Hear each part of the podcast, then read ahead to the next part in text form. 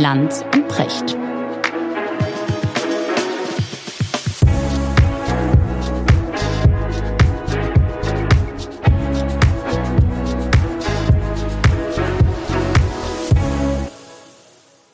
Schönen guten Morgen, Richard. Ja, guten Morgen, Markus. Wo erreiche ich dich heute? Ich habe dich lange nicht mehr gefragt. Heute ja, stimmt. Ja, und tatsächlich in der altbekannten Kemenate. okay. Äh, oder mit anderen Worten im Ponizimmer. Ja, Richard, ich habe ich hab heute ein herrliches Thema für dich. Ich habe lange ja. überlegt, was machen wir heute? Und mir ist ja aufgefallen, dass du ja mit zunehmendem Alter immer reaktionärer wirst. Ja. Ne? Immer konservativer, so ja. ein richtiger konservativer Knochen. ja. Und dann habe ich gedacht, heute. Nur noch die langen Haare als Tarnung. Genau, genau. Um ja. etwas vorzutäuschen, was das schon lange nicht mehr ist. Ja. Und des, deswegen habe ich gedacht, Lieber heute, Hofreiter. Lieber Hofreiter ist auch Tarnung, ne? Ja, genau. Inzwischen ist das Tarnung. Tarnung passt gut zu ihm. Markus Söder hat ihm neulich empfohlen, sich endlich mal einen ordentlichen Haarschnitt zu verpassen. Ach. Ich meine, Markus Söder. Ja, also der Inbegriff eines ordentlichen Haarschnitts. Haarschnitts, ja. so genau. Ja. Und, und dabei ist lustigerweise das etwas, was ich an Markus Söder immer mochte, dass ihm die Frisur immer so ziemlich scheißegal war. Ja, der hatte immer seine Haare so, dass er sich ja einmal im Jahr zu einem großen Kostümball ne, als alles Mögliche verkleiden konnte. Genau. Da hätten lange Haare immer gestört. ja, genau. Mhm. Und ich fand das aber immer cool, dass, dass, dass, dass Markus Söder seine Haare einfach so trägt, wie sie so wachsen. Mhm. Wie sie so aber dass der jetzt mit zum Spruch kommt, so nach dem Motto, die Langhaarigen sollen sich endlich mal eine vernünftige Frisur zulegen. Naja, es war Parteitag, da muss man mal einen raushauen und so. Ah, okay. ja.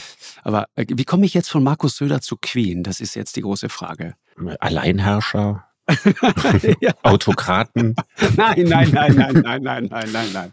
Nein, nein, nein. Alles, alles gar nicht. Alles streng demokratisch, aber die ja. Queen nicht unbedingt streng demokratisch. Aber ich, ich wollte dich erstmal fragen, Richard, Queen, ne? also die ganze Welt, ich muss dir ganz ehrlich sagen, ich meine, wir betrauern den Tod einer 96 Jahre alten Dame. Ja. Und es sei ihr von Herzen gegönnt, dass sie so alt geworden ist. Aber jetzt kann man doch nicht sagen, plötzlich und unerwartet. Das war dieser Tod nicht. Und alle ja. sind trotzdem bis ins Mark erschüttert äh, und, und, und alle sind furchtbar traurig. Und selbst Leute, die sie in ihrem Leben nie gesehen haben, und es sind die allermeisten, sind furchtbar gerührt und sagen, Wahnsinn, also wie soll es bloß weitergehen? Mhm. Was, was geht dir denn als äh, neuem Erzkonservativen durch den Kopf, wenn du mhm. an die mhm. Queen denkst? Ja, also ich glaube, dass es äh, den Menschen äh, darum geht, in dem Moment zu verstehen, was Geschichte ist. Ja, weil die Queen war immer schon da. Und wenn so etwas, was immer schon da ist, verschwindet, dann hat man plötzlich das Gefühl, dass unglaublich viel Zeit vergangen ist. Und das Interessante an der Queen ist für mich, du weißt ja, ich bin ja passionierter Zoologe. Mhm. Und es gibt oh, so dünnes es, Eis jetzt. Ja, es, es gibt so Tiere, es gibt Tiere, die passen eigentlich nicht mehr in unsere Zeit, aber die gibt es seit Jahrmillionen trotzdem. ja, das berühmteste Beispiel dafür ist die Brückenechse. Die stammt aus der Zeit der Dinosaurier. Oder Denk mal an diese Galapagos-Schildkröte äh, ähm, Lonesome George. Mhm. Ja, das oh war ja. die, die, die ja. letzte Galapagos-Schildkröte dieser Unterart.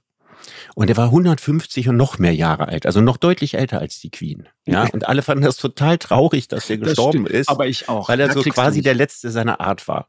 Und ich denke immer, das ist mit der Queen so ein bisschen ähnlich wie mit Lonesome George. Ja, also irgendein Wesen, was eigentlich gar nicht mehr in unsere Zeit gehört, ja. aber unglaublich alt ist, also märchenhaft alt.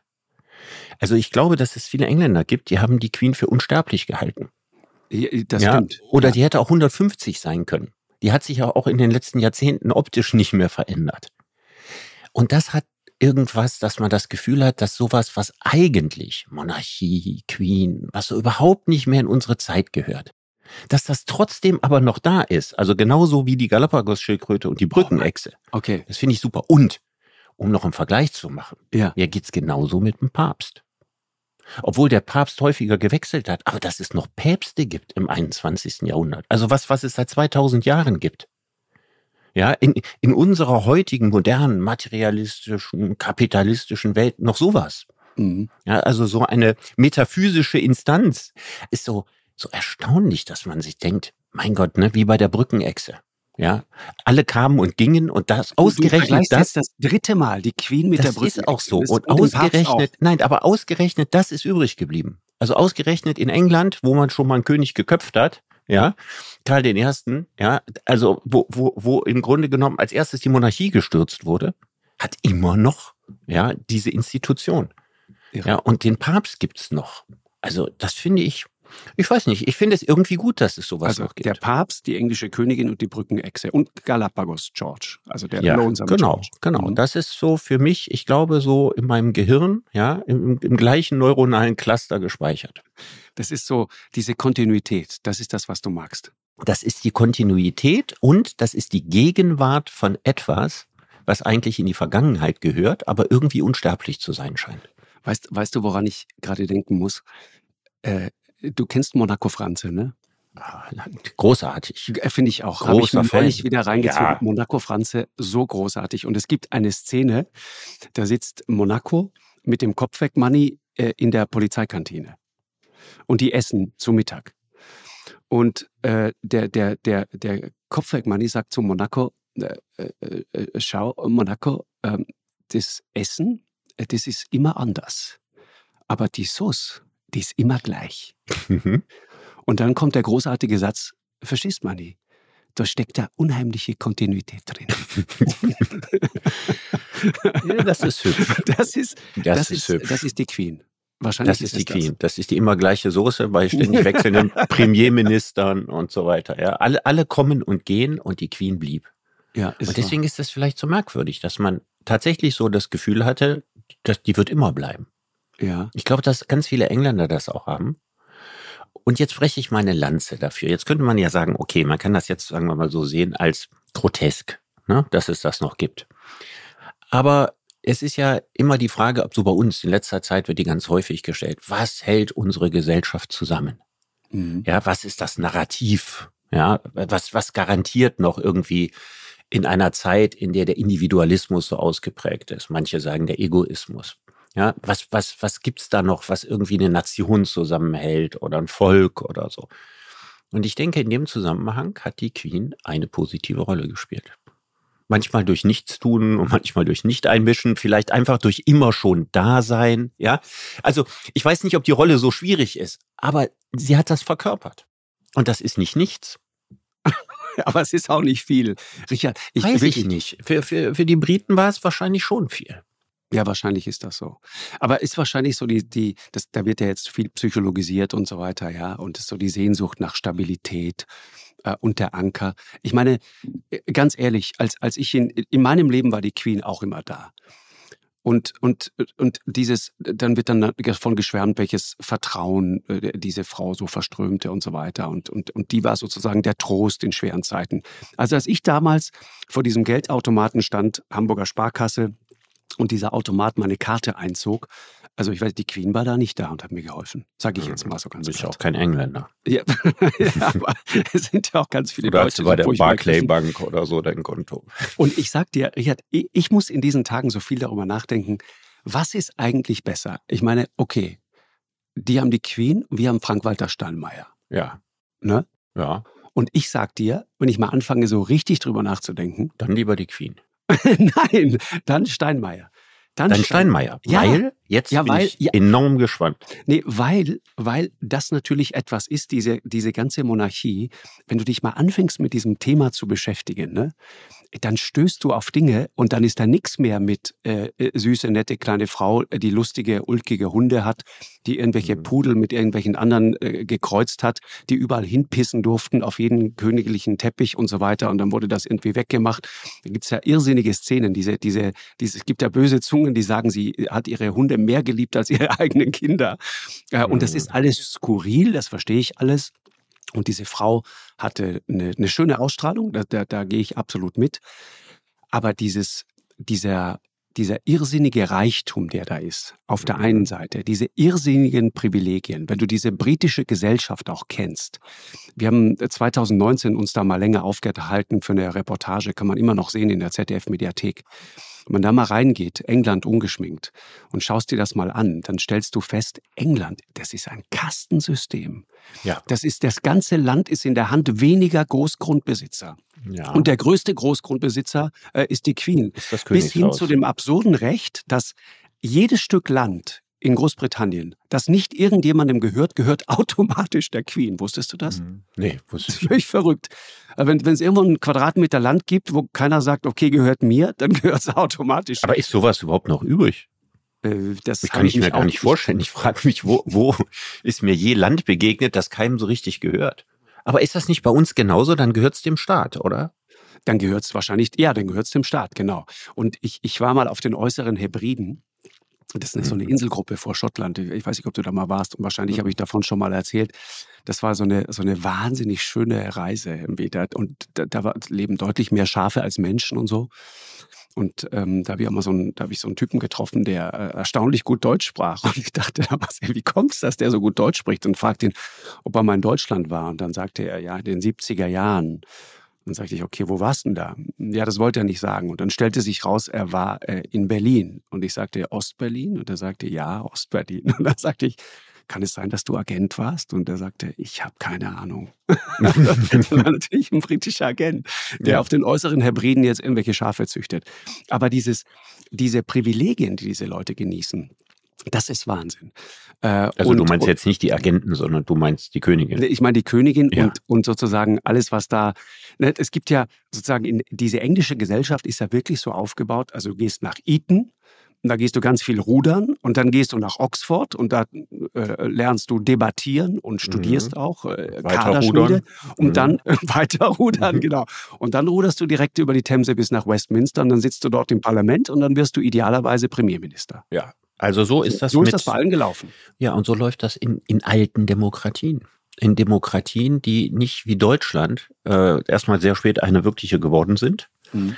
Und zweitens, wo die Gesellschaft komplett karnevalisiert worden ist durch den Ersten und den Zweiten Weltkrieg. Ja, aber dann, Hast ja, also guck, karnevalisiert? Ja, also alles wurde sozusagen durcheinander geworfen, weil ich meine, ich, es hat ja nicht jeder 40 Mark oder so auf der Hand, ne, als die Bundesrepublik gegründet wurde nach der Währungsreform. Es gab auch Leute, die hatten großen Grundbesitz und manche Leute hatten auch Fabriken, die sie wieder aufbauen konnten. Aber insgesamt war das für viele Leute zurück auf Los. Und das hat es so weder in England noch in Frankreich gegeben. Das stimmt. Und dann wird eine, eine Gesellschaft automatisch durch die ganz natürlichen Kräfte, wenn man da politisch nicht gegensteuert, zusammengedrückt wie eine Sanduhr. Und das erleben wir in Frankreich und das erleben wir in England. Und wir haben da oft drüber gesprochen. Tendenzen dazu gibt es bei uns auch. Und es ist unglaublich wichtig, dagegen zu steuern. Und die englische Gesellschaft ist enorm fragil, genau wie die französische Gesellschaft auch. Genau.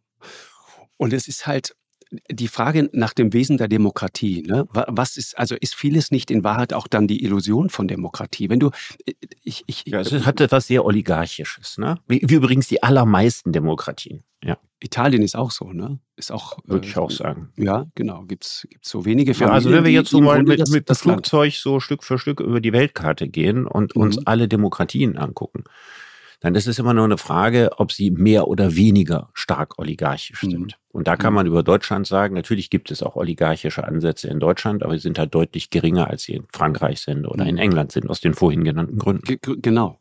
Wenn du da mal reingehst, Richard, ne? es gibt diesen Crown Estate, ja, das ist so ein Fonds sozusagen, geht zurück auf äh, 18. Jahrhundert, ja. Das gehört, ge technisch gesehen, gehört das weder dem Monarchen noch dem Staat. Ne? Äh, aber da ist sozusagen alles drin, was die an, an Besitz haben. Also zumindest das, was offiziell Besitz ist. Und wenn du das mal liest, was da alles dazugehört, das ist Wahnsinn. Zum Beispiel die komplette Regent Street in London, ne? diese berühmte Einkaufsstraße, ja. gehört einfach komplett. Windsor Castle, äh, ja. ganz, ganz viele Immobilien, 116.000 Hektar Land. Das ist so groß wie Hamburg und Die Bremen haben doch ganz zusammen. viele Schlösser, ne? Ja. Also gehört der Buckingham Palace der königlichen Familie? Ich nehme mal an, nee, oder? Nein, nee? nein, nein. Ah, der, okay. der gehört zu diesem Crown Estate. Äh, so, soweit ich das weiß. Okay, und Balmoral Castle? Das wo, ist wo Privatbesitz, das ist Privatbesitz der Königin tatsächlich. Mhm. Äh, genau, da, da, in Schottland. Und dieser Crown Estate, der hat einen Wert von ungefähr 17 Milliarden Euro.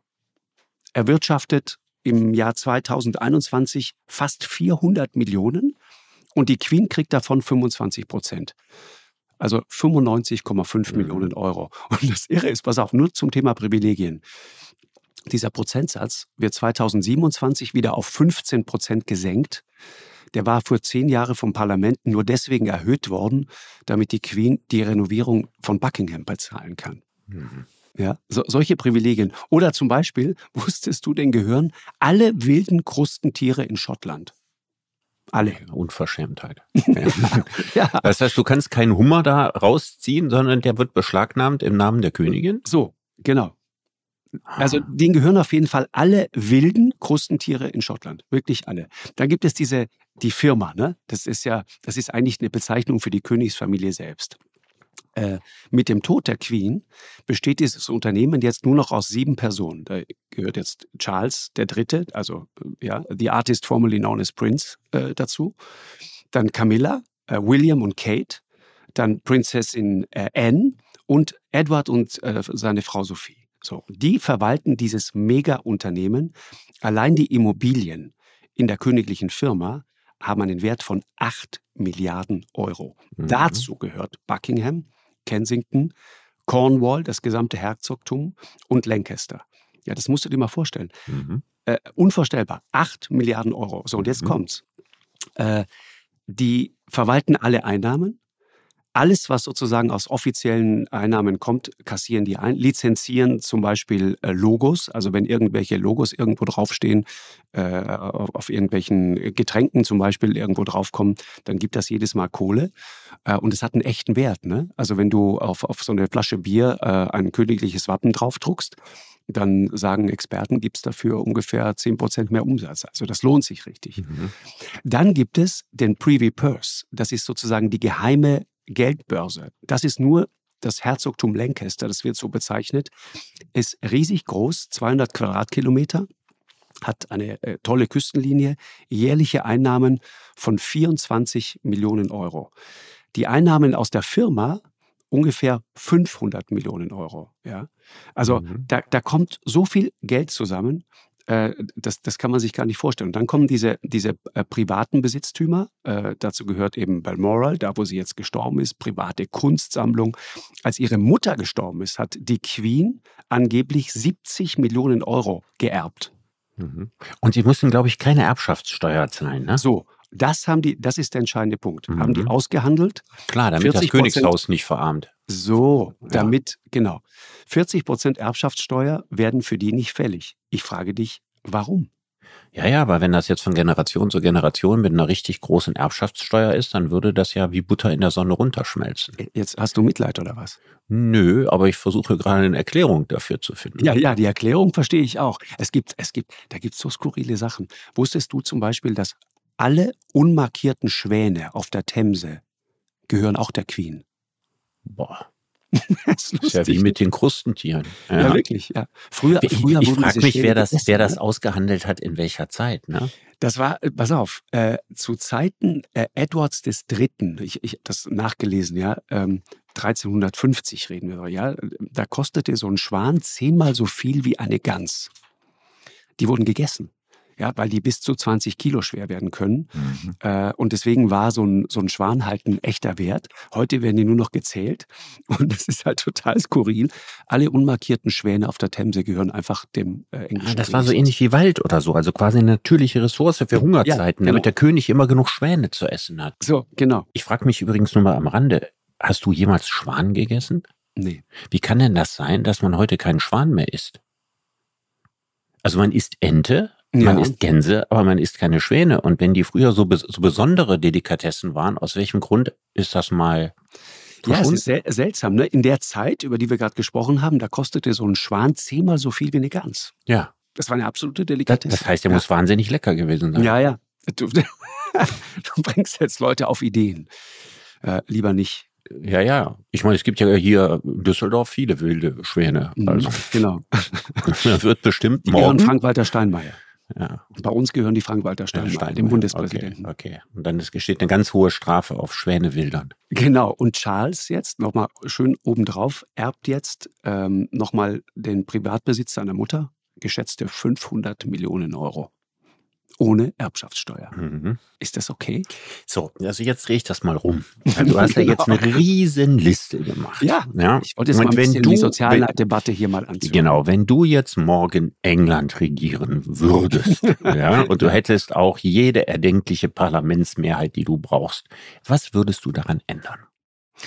Ich sag mal so, also wenn du das mit der Demokratie ernst nimmst, wenn du das mit unseren Wert, Werten ernst nimmst, dann kann es doch nicht sein, dass alle Menschen gleich sind und manche sind da noch mal ein bisschen gleicher. Das geht doch irgendwie nicht. Das heißt, es darf keine Könige geben. Doch, die kann es meinetwegen gerne geben, aber dann zahlen aber die dürfen nicht, doch, dann zahlen nicht die aus Erbschaftssteuer. Nee, dann zahlen die Erbschaftssteuer und dann zahlen die auch Einkommenssteuer, wie sich das gehört. Auf einen Teil davon, das hat übrigens ähm, Elizabeth eingeführt, auf einen Teil davon zahlen die auch mittlerweile Einkommenssteuer, weil das, glaube ich, politisch irgendwann nicht mehr vermittelbar war. Ne? Nicht, dass hier ein falscher Eindruck entsteht. Aber eben ganz, ganz viele Ausnahmen. Ja, es gibt, gibt ganz, ganz viele Gesetze. Äh, und das ist sozusagen der nächste Punkt bei dem diese königliche Familie wirklich unmittelbar Einfluss nimmt. Äh, das, äh, bis zu 160 Gesetze. Äh, die genießen weitreichende Immunität bei ganz vielen Dingen. Ja. Seit, seit den 60er Jahren ist das so. Da gibt es zum Beispiel 30 verschiedene Gesetze, die es der Polizei untersagen, die privaten Anwesen Balmoral zum Beispiel, ohne die Erlaubnis der Königin zu betreten, um irgendwelche Verbrechen zu untersuchen, zum Beispiel mhm. Wilderei. Das ist sozusagen der höchste diplomatische Status. Ja, ne? Mhm. Umweltverschmutzung. Ne? Das klingt so banal, aber das mhm. ist natürlich nicht banal. Mhm. Das heißt, die Polizei muss die persönliche Zustimmung des Königs jetzt in dem Fall einholen, mhm. bevor sie zum Beispiel irgendwelche Straftaten in irgendwelchen privaten Lachs- oder Forellenfischunternehmen äh, in Schottland untersucht. Ja. Klar. Und du würdest sagen, also wenn ich dich richtig verstehe, man könnte doch mal drei Viertel dieser Privilegien streichen und ähm, von diesen ganzen Fonds, von denen die sich ernähren, ähm, könnte man auch den einen oder anderen abschaffen und dann würde man die Institution beibehalten, aber man würde die ähm, finanziell mal kräftig abspecken. Wärst du dann zufrieden? Mm, weißt du, ich, ich, ich bin kein neidischer Mensch, Richard. Ne? Darum geht es mir nicht. Mir geht es nee. nicht darum, den nee, man, du gehst darum zu sagen, was dieses Theater geht's darum zu kostet. Sagen, äh, Nee, das auch nicht. Nee, das ist nicht mein Thema, weil die generieren ja auch wahnsinnig viele Einnahmen, muss man ja auch mal sagen. Das ist ja ein sich selbst erhaltendes System. Ne? Mhm. Also durch die Tatsache, dass die da sind, diese königliche Familie, die sind ja quasi ihre eigene Muppet-Show. Mhm. Und, die, und, die, und die verdienen. Haben sie auch reichlich Gebrauch von gemacht. So, haben sie reichlich Gebrauch, genau. genau. Und, und die verdienen Geld, ja. Und, und es ist äh, natürlich interessant für den Tourismusstandort äh, London, wenn dort Buckingham Palace steht und diese königliche Familie, es gibt noch eine echte Königin und so. Das war für die natürlich interessant. Das bringt Geld. Aber ich finde, wenn es um die Frage geht, zu sagen, genießen ausgerechnet die, denen es so gut geht, hm. genießen die Privilegien, die alle anderen nicht genießen, dann habe ich damit hm. ein Problem. Also vor allen Dingen die rechtlichen Privilegien. Die rechtlichen zum Beispiel, hm. ja genau. Und also die dieser, dieser wahnsinnig weitgehende Immunitätsstatus. Ja, das ist das eine, aber auch die Frage nach, nach, nach Steuern. Ja, wenn, wenn andere 40 Prozent Erbschaftssteuer zahlen müssen und du sagst, dann schmilzt das Unternehmen wie Butter an der Sonne. Ja gut, Gilt das gilt aber für, für alle auch. anderen auch. Ja, das ist der Punkt. Und, und da, glaube ich, entsteht so ein, so, so ein Frust und da merken, da werden so alte Pfründe äh, mhm. einfach äh, wirklich bewahrt. Es gibt ja den Queen's Consent. Ne? Das ist sozusagen so, so ein obskures Verfahren, mit dem hochbezahlte Anwälte äh, der königlichen Familie Gesetzgebung beeinflussen. Und die können Gesetze überprüfen, die sie betreffen könnten, bevor dann das Parlament diese Gesetze genehmigen kann. Ne? Ja, das sind alles so Relikte, ne? Also ja, genau. so aus der Zeit, als, als es ist ja merkwürdig. Ich meine, der offiziell hat das englische Königshaus ja nun wirklich sehr wenig Macht. Mhm. Aber diese ganzen Privilegien, das sind ja noch Relikte aus der Zeit, als die Könige noch richtig Macht hatten. Also als konstitutionelle Monarchie bedeutete, dass es tatsächlich noch Verfügungsgewalten gibt, die im Königshaus lagen. Ja. Und da sind die Privilegien einfach übrig geblieben und die sind irgendwie nie weggenommen worden. So der Wurmfortsatz quasi, ja. ja. Oder der Blinddarm. Äh. Ausnahmen, die verbieten den Mitarbeitern der Königin äh, Beschwerden wegen sexueller oder zum Beispiel rassistischer Diskriminierung zu verfolgen. Ja? Das gibt's? Das gibt es. Das betrifft ah, das, das fällt moderne bestimmt ziemlich bald. Also das kann ich mir nicht vorstellen, dass das in heutigen Zeiten ja. unangetastet bleibt. Ja, aber das sind so Dinge. Es gibt ja das Antidiskriminierungsgesetz in England. Ja, dann gibt es mhm. andere Gesetze, die enthalten so Sonderregelungen, die die Königin dann als Arbeitgeberin von der Einhaltung verschiedener Arbeitnehmerrechte, Gesundheit, Sicherheit, Rentengesetze befreien. Warum? Mhm. Das verstehe ich nicht. Mhm. Gibt es denn eigentlich über all diese Themen in Großbritannien Debatten? Ja, wenn du dich damit beschäftigst, dann kriegst du das auch mit. Und es gibt so 20, 25 Prozent der Briten stehen uneingeschränkt, äh, äh sind da kritisch. Der große Teil, 80 Prozent der Briten sagt ungefähr, äh, wunderbar, dass wir die haben. Aber 20 Prozent ist so, so eine kritische Masse, die immer wieder diese Frage aufwirft. Und interessanterweise, wenn du dann in die jüngeren Bevölkerungsschichten guckst, unter jungen Leuten, da ist das noch viel, viel mehr. Das ist dann bis zur Hälfte und noch mehr, die sagen, brauchen wir das eigentlich noch? Und warum haben die vor allen Dingen diese Privilegien? Ich sag dir ein, ein Beispiel, ne? Ähm, dieses äh, Diskriminierungsgesetz, ja, äh, die können nicht klagen. Das geht auf die späten 60er Jahre zurück, als Höflinge der, äh, den Ministern sagten, dass es nicht üblich sei, ich zitiere, farbige Einwanderer oder Auswanderer zu ernennen für Büroposten im königlichen Haushalt. Naja. So, das ist so das Thema dahinter. Ne? Die bösen Relikte. Ja, ja genau. Mhm. genau. Meinst du, dass die Menschen jetzt gerade oder dass die, die, das Königshaus selber den historischen Moment verpasst hat, um zu sagen, nach der Königin ist Schluss? Also was wäre denn, wenn das Königshaus selber gesagt hat, okay, wir passen nicht mehr so richtig in die Zeit und äh, das hat sich alles mit der Queen verbunden und das war die ganze wilde Zeit vom Zweiten Weltkrieg an und so weiter. Aber jetzt sind wir im 21. Jahrhundert und jetzt erfinden wir mal das Königtum neu und jetzt nehmen wir mal einen erheblichen Teil dieser Privilegien weg. Hätte so eine Initiative von Charles ausgehen sollen, meinst du? Naja, und traust ihm vielleicht das zu, dass er in diese selber, Richtung denkt? Muss sich ja selber abschaffen, ne, sozusagen. Ja, abschaffen vielleicht nicht, aber auf den Teppich zurückholen. Ja ich weiß gar nicht, ob die Zeit dafür reif ist. Wenn du, wenn du siehst, was das für ein mediales Spektakel jetzt auch ist, äh, dann habe ich das Gefühl, also wir sind weiter entfernt denn je. Und ich würde auch immer sagen, ein Teil äh, des vielen Geldes, das die kriegen, ist ja auch Schmerzensgeld dafür, dass du jeden zweiten Tag in der neuen Post stehst. Ne? Genau. Also das ist, das gehört ja auch dazu. Genau, im äh, Zweifelsfall würden, würden im Zweifelsfall da würde der Yellow Press Journalismus der Welt das Königshaus bezahlen dafür, dass es weiter existiert. genau, dass sie weiter dort rumlaufen. Ja, genau. Und es gibt ja immer diese Argumente, ne? zu sagen, naja gut, die, die kosten viel Geld, die genießen wahnsinnig viel Privilegien, aber auf der anderen Seite muss man ja auch sagen, äh, wir haben ja was davon, ja, die holen Touristen nach England und so weiter. Das heißt, die Einnahmen übersteigen die Ausgaben für diese königliche Familie quasi bei weitem. Mhm. Da würde ich aber immer sagen, das ist ein mittelmäßig gutes Argument, ja. Der meistbesuchte königliche Palast der Welt ist Versailles. Und mhm. soweit ich weiß, wohnt da schon länger keiner mehr drin. Nee. Weißt du, was ich meine? Also das ist so, das ist kein gutes mhm. Argument. Also die Schlösser toter Könige können ja. mehr bringen als die lebendige Könige. Schwanstein ist ein gutes Beispiel. Dafür. Auch ein schönes Beispiel. Ja, das stimmt. Genau. Ja, bei dem Buckingham Palace kann man gar nicht besichtigen, oder? Ein Teil davon, glaube ich, kann man besichtigen. Wirklich? Ja, ich glaube ja. Windsor war ich auch mal drin. Windsor Castle ist beeindruckend. Ähm, ja, ja. Ich, ich habe mich ja viel mit Königsberichterstattung aufgehalten in, in jüngeren Jahren, ja, ja, du weißt. Ja. Also das schönste Schloss, was ich in England gesehen habe, ist Hampton Court. Das kenne ich nicht. Das war das Schloss Heinrichs des Achten. Oh, das ist der äh, Heinrich der Achte. Dieser Heinrich der Achte und das ist in der Nähe von äh, Greenwich. Mhm, also okay. nicht, also vor den Toren Londons. Und das ist so ein wunderbarer Renaissancebau mhm. mit einem ganz großartigen Garten und Irrgarten und so weiter. Das ist so richtig wie so eine Kinderfantasie. Also wenn man nicht weiß, was für ein blutiger Herrscher dort war, kommt einem das unglaublich lieblich und verspielt vor. Und so ist das am Ende, kommen Touristen. Ne? Ja, also ja, erst, genau. erst herrscht da so ein blutgieriger König und irgendwann ist es eine nette Touristenattraktion. Ja, ja, ganz genau. Also ich, ich, äh, was, was, was sozusagen daraus weiter entsteht, ist ja die Frage, was bedeutet all das für, für einen Staat? Ne? Wenn du, wenn du da jemanden hast, der, der solche Privilegien genießt, der sich nicht ähm, allen Gesetzen zu unterwerfen hat, denen sich andere zu unterwerfen haben, was bedeutet das eigentlich für so eine Demokratie? Das ist eine schwierige Geschichte. Und wenn du anfängst, darüber mal nachzudenken, äh, kommt man, finde ich, ganz schnell auf den Punkt, und darüber wollte ich mit dir auch mal kurz reden, Richard. Das Konzept des Nationalstaats, ne? also das Gebilde, in dem wir heute unterwegs sind, ist das nicht auch etwas, von dem man sagen muss, möglicherweise ist das bald völlig überholt? Wenn du mal überlegst, was dieses Deutschland eigentlich ist. Ich meine, was, was verbindet uns, die wir hier in diesem Land leben? Das ist doch eigentlich nur die Tatsache, dass wir sozusagen die gleichen Schulpflichten haben, dass wir die gleiche Sprache sprechen, dass wir die gleichen Medien konsumieren, dass wir falls das überhaupt noch so ist. Ja, genau. falls das überhaupt mhm. noch so ist.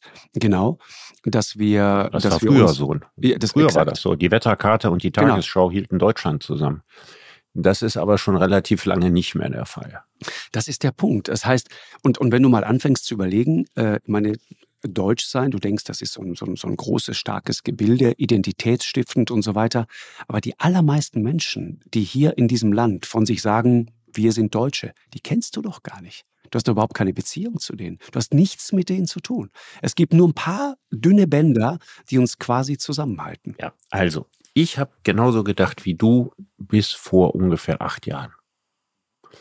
Und dann hatte ich eine Sendung mit Klaus von Donani, den ich genau das gleiche gefragt habe. Okay. Und der damals ein Plädoyer für Nationalstaaten gehalten hat, das so überzeugend war, dass ich von meiner Ansicht abgerückt bin. Okay.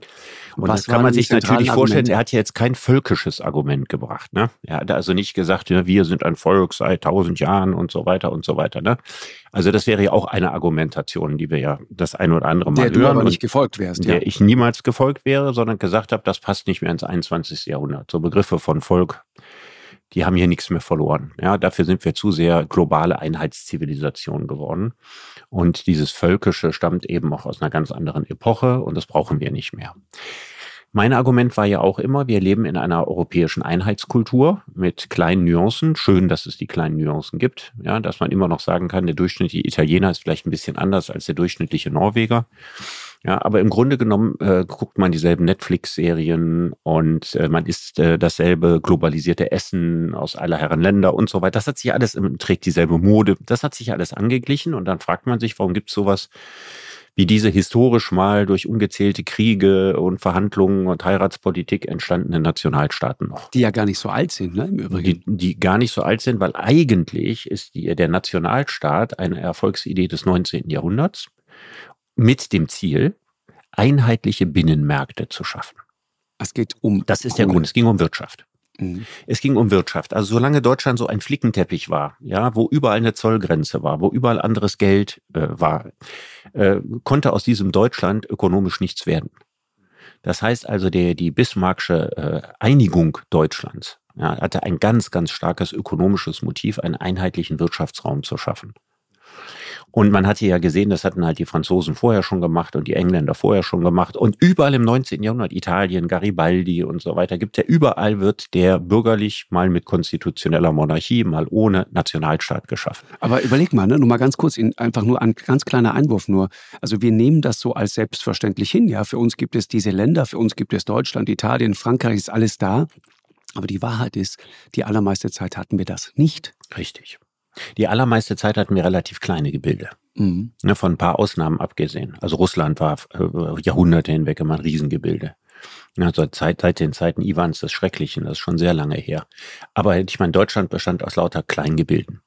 Und jetzt könnte man auch ein Plädoyer für Kleingebilde halten. Man kann sagen, so kleine Staaten, die haben diesen Zusammenhalt stärker als große Staaten. Ja, und zumindest brauchen sie keine Kriege für den Zusammenhalt. Also die USA ist auch ein Land mit einem sehr starken Zusammenhaltspatriotismus, der aber unter der Oberfläche, wir haben ganz oft drüber gesprochen, total genau. bröckelt. Genau. Und der ganz häufig immer wieder auch durch, durch Kriege, Kriege zusammengehalten worden ist. Erst durch Kriege im Inland genau. und dann nachher äh, Kriege nach außen. Und dann gibt es so schöne Länder wie Dänemark, ne, die haben schon sehr, sehr lange keine Kriege mehr geführt. Da gibt's ja auch, glaube ich, nur so um die vier Millionen Dänen. Das ist noch so eine Einheit, die würde als, als Identitätseinheit halbwegs funktionieren. Mhm. Ja, aber das so, so klein und überschaubar ist. Ich weiß nicht, in Südtirol funktioniert wahrscheinlich ich auf eine ähnliche sagen, Art und Weise. Ich, ja. ich als Südtiroler habe für ja. Kleingebilde natürlich eine gewisse genau. Schwäche. Ja. So, jetzt könnte man sagen, eigentlich müsste ja die Tendenz zur Regionalisierung gehen. Ja, genau. Und meine Gedanke war immer, warum kürzen wir nicht die Nationalstaatebene raus? Wir haben auch für die großen Dinge, Verteidigungspolitik zum haben Beispiel, Europa? ja, haben wir Europa. Und für, für, für die Seelenheimat, ja, und für das Regeln des Kleingedruckten haben wir Regionen. Und da hat äh, Donani argumentiert, dass er gesagt hat, es gibt ganz viele Veränderungen, die nur gehen, wenn man so in etwa die Größe eines Nationalstaats hat. Ich nehme mal ein Beispiel, Gut, das nicht guter, von Donani, ja, ja, das von Donani, nicht von Donani stammt, aber das, das so mich parallel beschäftigt hat. Ja. Ich habe mich früher ja immer gefragt, warum kann man nicht die Massentierhaltung abschaffen oder die Käfighaltung für Hühner und so. Und dann habe ich immer festgestellt, okay, das ist alles europäisch und alles, was letztlich europäisch geregelt ist, kann man nicht mehr richtig verändern. Das heißt, dieses Europa, das ich ja grundsätzlich befürworte, ist zugleich immer wieder, ob man will oder nicht, der Versuch, etwas in Zement zu gießen, was man nicht in Zement gießen darf. Das heißt, man friert gesellschaftliche Zustände ein, wenn man die Zustimmung von 30 Staaten dafür braucht, dass etwas geändert werden kann. dann wird es nie mehr geändert. Mhm. Das heißt, Also wenn du Einstimmigkeit Europa, brauchst, ne? Das genau, dieses Punkt. Europa neigt dazu, gesellschaftliche Dynamiken nicht aufzunehmen, Mhm. ja, Sondern zu konservieren quasi. sondern zu konservieren und dann nicht mehr flexibel zu sein. Und dann gibt das den Menschen in den Ländern das Gefühl, man kann nichts mehr ändern. Was ganz, ganz schlimm ist für Demokratien, wenn die Bevölkerung das Gefühl hat, man kann nichts ändern. Ja, und dann entsteht dieser Hass auf die da oben und die Bürokratie und Brüssel und alles, was dazugehört. Hast du aber kleinere Ebenen, die gleichzeitig handlungsfähig sind, also größer als Regionen, Mhm. Dafür ist diese Ebene des Nationalstaats, um gesellschaftliche Dynamiken zu entwickeln, die dann wiederum nach Europa reingetragen werden. Natürlich sehr viel besser, als wenn du nur die kleinen Regionen hast und das große, statische, unverrückbare Europa. Und das wäre jetzt quasi das Argument für die Nationalstaaten. Also sozusagen diese, diese Zwischenebene, der Zwischenschritt, den du brauchst. Dass ohne die Zwischenebene gesellschaftliche Dynamik nicht mehr funktionieren würde, nur noch im Kleinen. Also unser Dorf soll schöner werden und für die Region und wir sind sozusagen die umweltfreundlichste Region Europas. Das würde alles funktionieren. Aber solche Sachen wie zum Beispiel, dass man äh, das Verhältnis, dass man aber Gesetze, die Frauen betreffen, verändert, dass man äh, Gesetze verändert, die Migration betreffen, dass man Gesetze verändert, die äh, Tiere betreffen, das alles wäre nicht mehr möglich. Also ohne eine Zwischenebene wird es wahrscheinlich nicht gehen. Und wenn diese Zwischenebene jetzt nicht aufgeheizt ist und aufgetankt ist mit völkischem Gedankengut, dann ist sie ja auch an sich nicht unselig. Das Schöne ist doch, ich meine, man könnte noch ein Argument bringen. Was ist eine Fußball-Europameisterschaft noch wert, wenn es keine Nationalstaaten mehr gibt? Ja. Ja, was machen wir raus? Ein Turnier der Regionen? Ja, Also wenn der FC Südtirol dann mal gewinnen würde, das wäre natürlich schon. Der hätte dann eine reale Chance, So. weil, weil ja nur, das, ne, da würden nur. Südtiroler nur gegen Bayern und die gegen Rheinländer spielen und so. Vielleicht wäre es spannender als eine Europameisterschaft heute, aber die müsste man neu erfinden. Ich komme auf das Argument, weil ich mal mit Robert Menasse, den ich sehr schätze, ja, österreichischer äh, Schriftsteller, äh, hochdekorierte, viele Preise und äh, das in, der Inbegriff eines im besten Sinne altmodischen Intellektuellen. Mhm. Und er ist Schriftsteller und Denker, Philosoph in einer Person und in Österreich auch äh, sehr wichtiger Mann. Und der wollte die Nationalstaaten eigentlich immer abschaffen. Ich glaube, der ist ja immer noch für. Und der wollte auch die Fußball-Europameisterschaft äh, abschaffen mit dem Hinweis, das bringt nur Unfrieden. Ja, das pfeift uns wieder quasi auf unseren Nationenstatus zurück. Und ich habe versucht, ihm klarzumachen, dass Sport, Fußball, ja, der, die die Möglichkeit ist, diese Art von Gefühlen vier Wochen lang rauszulassen, ja, um sie dann anschließend für Jahre wieder nicht mehr zu brauchen. Und dass ja. es viel besser ist, solche Turniere gegeneinander zu spielen, als Kriege gegeneinander zu führen, weil das hat man früher gemacht. Mhm, Das, das ist wahr. Also Fußball als Ersatzkrieg, ja, Ja. und das gar nicht zynisch gemeint, sondern wirklich äh, mit viel Sympathie begleitet. Es gibt ja, es gibt ja, wenn du, wenn du da mal, also dieses Donani-Argument ist natürlich ein wirklich gutes Argument. Es gibt noch ein anderes Argument, finde ich. Also wenn du überlegst, was, was passiert dann, was tritt an die Stelle? Also was war sozusagen das, was äh, da war, bevor Nationalstaaten entstanden sind? Dann hast du es ja immer zu tun sozusagen mit ethnischen Identitäten oder religiöse Identitäten. Also Gruppen, Menschen, wir Menschen brauchen das, glaube ich. Ne? Wir brauchen dieses Gefühl, irgendwo dazuzugehören. Genau, und das, das Schöne ist ja am 21. Jahrhundert, dass wir uns die Gruppe, zu der wir dazugehören wollen, Mhm. mehr und mehr aussuchen können. Und in früheren Jahrhunderten, wo man sich sein Leben nicht aussuchen konnte, konnte man sich nicht aussuchen, ja, an welchem Platz in der Welt war, welche Religion man hatte, wo man lebte. Und da blieben einem dann so Dinge wie Volk oder Religion. Mhm. Und heute kann man sich alle erdenklichen Gruppenzugehörigkeiten aussuchen und sogar parallel sich mit ganz vielen verschiedenen identifizieren. Und das ist ja eine wahnsinnig positive Entwicklung, Ja, die eben diesen alten Identifikationsgruppen, ja, die diesen Alleinvertretungsanspruch nimmt. Das ist sowas, wo so Parteien wie die AfD schwer mit umgehen können. Dass es Menschen gibt, für die die Gruppenzugehörigkeit Lesbe zu sein wichtiger ist, als Deutsche zu sein zum Beispiel. Dass man sich das aussuchen kann, was für einen identitätsstiftender ist. genau. Und da glaube ich halt, also auch wenn du zum Beispiel auf den Jugoslawienkrieg guckst, wenn du dir anschaust, was damals in, in Bosnien passiert ist, ja, äh, das waren religiöse und ethnische Konflikte. Also da gehen genau diese Gruppierungen aufeinander los. Und ich Ja, glaube das halt, kann- dass, ne? Das kann immer und immer wieder neu passieren. Ich meine, was wir jetzt in der Ukraine und in Russland erleben, ja, was wir, was wir in Syrien haben, also das Gespenst, ja, das ist nicht gebannt. Ja, das Gespenst ist, äh, auch bei uns ist das nicht gänzlich weg. Nee, das meine ich. Aber ja? der Gedanke war nur, Richard, zu sagen, und vielleicht ist genau das das war eben der zweite Gedanke äh, zu dem ersten von Donani dazu. Vielleicht ist genau das die Rolle des Nationalstaates, von dem ja viele sagen, wo hat sich eigentlich erledigt in Zeiten der Globalisierung? Ja, wo ist sozusagen die gemeinsame Kultur? Du erinnerst dich an die Debatten über Leitkultur und so weiter. Wo ist die gemeinsame Sprache? Wo ist der gemeinsame kulturelle Hintergrund? Ja, wenn du dir das Deutschland von heute anschaust, das Deutschland von heute mit dem Deutschland, das ich kennengelernt habe Anfang der 90er, als ich hierher gekommen bin, nichts mehr zu tun. Ja. Was sind für dich, das finde ich eine super Frage, was sind ja. für dich so offen, was, was fällt dir als erstes ein als ganz große Unterschiede? So zum Anfang der 90er Jahre. Also was war vor 30 Jahren ganz anders? Naja, du, wenn du, wenn du durch die Fußgängerzone läufst, ja, also das ist kein homogenes Bild mehr. Du siehst einfach Menschen aus aller Herren Länder. Mhm.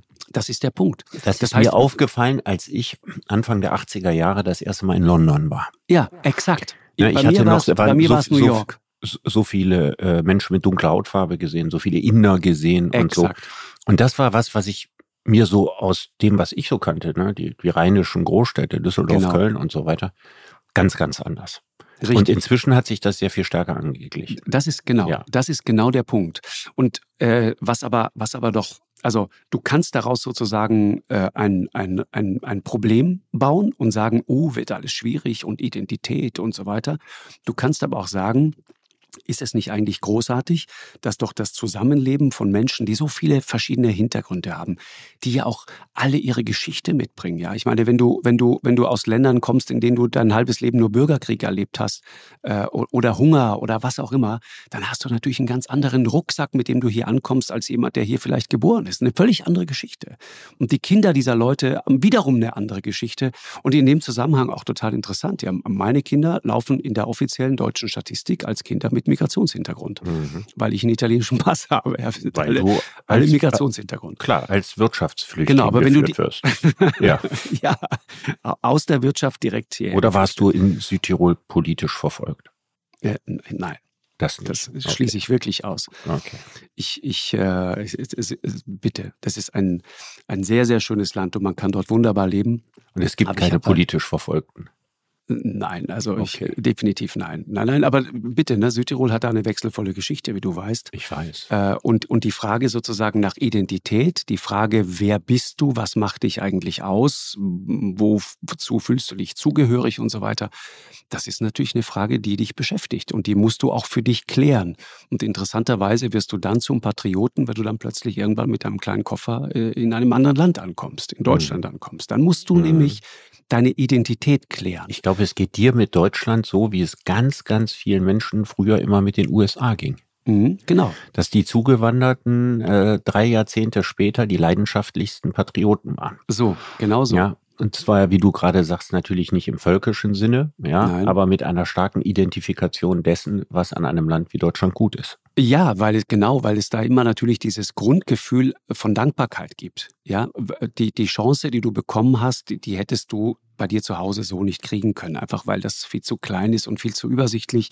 So schön das auch alles ist, aber das hätte so nicht funktioniert.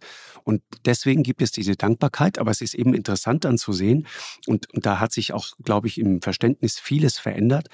Äh, die, die, die sozusagen Möglichkeit, dass jemand ein patriotischer Italiener und gleichzeitig auch ein patriotischer Deutscher ist oder ein patriotischer Türke oder und ein patriotischer Deutscher. Das hat lange gedauert, bis sich das sozusagen manifestiert hat, bis klar war, das geht alles. Und ich wenn mir jemand ganz gesagt häufig hätte, erlebt ne? bei Türken, ja. äh, wenn Fußball-Weltmeisterschaft war und Deutschland gegen Türkei gespielt hat. Ja, meine ja, dass sie die Frage, haben, die ich immer gestellt kriege. Wie zerrissen, wie ja. zerrissen ihr Herz war. Ja, genau. Ich kann mir vorstellen, dass du nicht für Italien bist, weil du ja Südtirol wahrscheinlich wie alle Südtiroler nicht unbedingt als ein Teil Italien siehst, das, oder? Das kann man so pauschal nicht sagen. Das ist, das ist so, ich bin da immer sehr neutral. Weißt du, ich bin da, das, das ist ja das, was ich meine. Du lernst zu verstehen, was gut an Ländern ist. Du lernst zu verstehen, wo die Chancen sind. Du lernst zu verstehen, äh, welche, welche, welche Möglichkeiten die Tatsache, dass du eben verschiedene Kulturen kennst, verschiedene Sprachen kennst, verschiedene Lebensgewohnheiten kennst, welche Möglichkeiten daraus resultieren. Es macht dich flexibel im Kopf, ja, und gleichzeitig aber ist es etwas, das man als, als Mehrheitsgesellschaft hier dann auch akzeptieren muss und sagen muss, pass auf, äh, äh okay, der hat sich hier integriert, aber gleichzeitig darf ich ihm nicht das, was er noch sozusagen in seinem Rucksack drin hat, was da noch äh, türkisch ist oder italienisch ist oder südtirolerisch ist, das darf ich dem nicht wegnehmen, weil das mhm. ist natürlich Teil seiner Identität und das ist genau. wichtig, das zu verstehen. Aber äh, ist ein total interessanter Punkt, sollten wir mal drüber reden. Nochmal abschließend, Richard, Nationalstaat. Ne? Also Jetzt hast du dieses, die, die, sozusagen diese Monarchie da in England. Wir haben äh, unsere schöne Bundesrepublik und haben eben nicht die Queen oder den, den König. Das ist übrigens auch irre, ne? die Engländer. Ich habe jetzt einen gehört, der sagte, ich muss mich dran gewöhnen, dass es in der Hymne ja nicht mehr heißt God save the Queen, ja, sondern God save the King. Das, das, das, ist auch textlich eine echte Herausforderung, ja, das irgendwie hinzukriegen. Aber diese Monarchie sozusagen versus Republik und eben dann dahingehend Nationalstaat. Glaubst du, dass dieses Gebilde Nationalstaat, dieses, diese, diese Staatlichkeit, wie wir sie jetzt kennen und die noch nicht so alt ist, ich meine, Reichsgründung ist nicht so furchtbar lange her mhm. äh, und hatte, wie du gerade erzählt hast, vor allen Dingen ökonomische Gründe. Also das ist wenig, was uns da eigentlich in Wahrheit so wirklich zusammenhält. Glaubst du, dass das wirklich eine Zukunft hat? Oder ist das etwas, von dem man sagen muss, in Zeiten der Globalisierung, in dem wir uns mehr und mehr sozusagen als Weltgemeinschaft begreifen oder als europäische Gemeinschaft begreifen, ist das in Wahrheit ein Auslaufmodell? Und es wird irgendwann keinen deutschen Kanzler mehr geben und es wird kein, keine Premierminister geben. Es wird einfach in Brüssel jemanden geben, der sagt, pass auf, wir machen das jetzt hier äh, und das wird auch einigermaßen funktionieren. Nur Verteidigung, ja, weil wir so viel über die Ukraine auch mhm. gesprochen haben. Es ist Wahnsinn. Wir können uns nicht mal auf einen äh, Standard bei Munition zum Beispiel einigen. Ja? Also da werden Panzer gebaut und dann hat jedes Land hat seinen eigenen Panzer mit der eigenen Munition und das ist völlig grotesk. Also das kann doch so nicht ja. Mhm. weitergehen. Und gleichzeitig haben wir schon seit 30 Jahren äh, die Größe von Gurken normiert. Ja. Äh, zum Beispiel. Ja, also es ist ja merkwürdig. Ne? In manchen Bereichen sind wir dann so, sofort äh, ohne Not über jedes Ziel hinausgeschossen und in anderen, wie wir gerade sehen, hinken wir dieser Entwicklung hinterher. Ich glaube, dass zu unseren Lebzeiten, Markus, äh, die Nationalstaaten nicht verschwinden werden. Also ich glaube, das ist ein, äh, der Nationalstaat ist ein Totgesagter, der noch relativ lange leben wird. Meinst du, ja? Ja, das glaube ich. Aber es, es, muss nicht bedeuten, es muss nicht bedeuten, dass die Nationalstaaten die genau gleichen Kompetenzen haben, die sie jetzt haben. Also da könnte sich das eine oder andere noch verändern. Aber weißt du, wovon das abhängt? Ich hatte ja vorhin gesagt, alles, was europäisch in Gesetze gefasst wird, wird sehr leicht und sehr schnell in Zement gegossen und ist dann einfach nicht mehr zu verändern. Und die Hauptvoraussetzung dafür, dass man die Ebene des Nationalstaats rauskürzen könnte, wäre eine grundlegende Reform der Europäischen Union im Hinblick auf die Möglichkeiten, Gesetze zu ändern. Denn wenn die Europäische Union nicht diesbezüglich demokratischer wird, als sie jetzt ist, und äh, dass diese Entscheidungen auch nicht immer mit so großen Mehrheiten gefällt werden. Dass man Ursula von der Leyen wählen kann und dass sie nicht sowas von Macron Beispiel, ernannt wird und so. Dass, mhm. dass die, die Kommissare, mhm. ja, dass die nicht auf so merkwürdige Art und Weise ausgeklügelt werden und, und, und. Also es gibt ja einige entschiedene Demokratiedefizite auf der Ebene der das Europäischen Union. Kann man so schön sagen, ja. Die zu beheben wäre ja erstmal der allererste Schritt, bevor man darüber nachdenkt, noch weiterhin Kompetenzen, die die Nationalstaaten haben, an die europäische Ebene mhm. zu delegieren. Ja, und äh, also du hast wahrscheinlich recht. Ich meine, nur letzter Gedanke noch. Ähm, äh, mich erinnert das immer an Lothar de Maizière. Ich ähm, habe mit dem mehrfach äh, die Chance gehabt, Interviews zu machen und ähm, diesen Mann zu sprechen, den ich für eine ganz faszinierende Figur in der deutschen Politik halte. Und er hat mir das auch mal selbst so gesagt. Er sagte, wissen Sie, mein Job als letzter Ministerpräsident der DDR war im Wesentlichen, mich selbst abzuschaffen. Und du meinst von de Maizière lernen heißt siegen lernen? Nee, ich meine. Im Hinblick auf, das, auf Prinz Charles, der sich Nein, nee. de Maizière ein Beispiel nein, nehmen soll? Nein, nein, nein, nein. nein. In, Im Hinblick auf, auf alle äh, Regierungschefs zum Beispiel in dieser Europäischen Union. Also wer außer Lothar de Maizière wäre noch bereit, sich demnächst selber abzuschaffen? Das ist die Frage. Und ich habe da nicht viel Hoffnung. Dass eine da große, schwere Frage, über die man nachdenken Genau. muss. Richard, vielen Dank. Das hat Spaß gemacht. Ja, mir auch. Äh, demnächst reden wir darüber, was an Deutschland gut ist und äh, über viele weitere Themen. Das war heute spannend. Dich als Hardcore-Royalisten zu erleben, das hätte ich nicht für möglich gehalten. Ja, so ist das. Du hast das ja gleich am Anfang gesagt. Ne? Im, Alter, besser. Im Alter werden sie alle reaktionär, als nur eine Frage war. Genau. Also, alles Liebe Ja. dir. Vielen Dank. Ja. Ja. Tschüss, Bis bald. Markus. Ciao, ciao, ciao. Eine Produktion von M hoch 2 und Podstars bei OMR im Auftrag des ZDF.